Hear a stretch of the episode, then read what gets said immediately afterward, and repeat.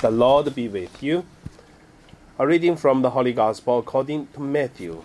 Glory to your Lord.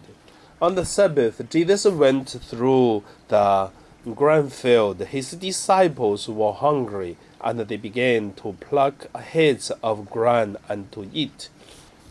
When the Pharisees saw it, they said to him, Look, your disciples are doing what is not lawful to do on the Sabbath. Jesus said to them, Have you not read what David did when he and his companions were hungry? He entered the house of God and ate the bread of the presence, which it was not lawful for him or his companions to eat, but only for the priests. Or have you not read in the law that on the Sabbath the priests in the temple break the Sabbath and yet are guiltless? I tell you, something greater than the temple in here. But if you had known what this means, I desire mercy and not satisfies, you would not have uh, condemned the guiltless, for the Son of Man is Lord of the Sabbath the gospel of the Lord. Praise to you, Lord Jesus Christ. My dear brothers and sisters, today my meditation name is uh, Love and the Law. The first, let us look at uh, the law. The law, the commandments, it is a gift from God.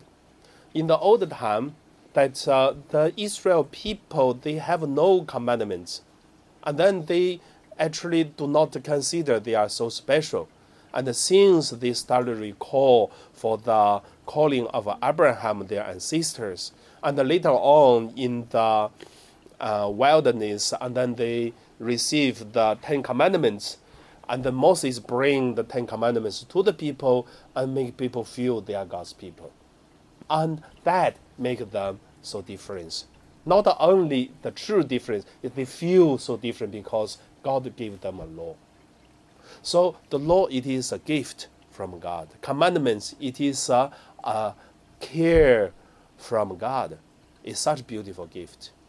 But however, that's for the Old Testament. When the New Testament comes, and Jesus gave a different explanation for the commandments and the law. That is today's the gospel Jesus talk about. So what did Jesus explained for the law. And then he said, the uh, love is more important than the sacrifice. The loving deeds more important than offering. So, for the law, in Jesus' understanding, that it is a, a last boundary for the people's behavior. But many times, human or Son of God, it is the master of Sabbath. Sabbath, it is a kind of uh, uh, things Israel people have to follow. Today we don't have a Sabbath, but we have many rules to follow, laws to follow, commandments to follow. But beside this commandment we follow, then they, we have uh, love. This is more important. The second point, let us look at uh, the love deeds. Love. We say the whole Bible explain a word which is love, and this love can divided to love God, love human, or love people. Love God, love people. We love God through love people. We love people to show that we love God. So all this to show us that uh, we are the people of love because God's life is love. So, and here we could see that the people who has love and then even they commit the sins, then their sins are forgiven. That's why Jesus said, the more you love, the more you are forgiven. So today, we could see we have so many challenges. We have a lot of uh, problems, and then we commit the sins. So let us uh, love and care to each other, and then we will be forgiven. And also, uh, compare to before. Today, we have many ways to practice of uh, love deeds.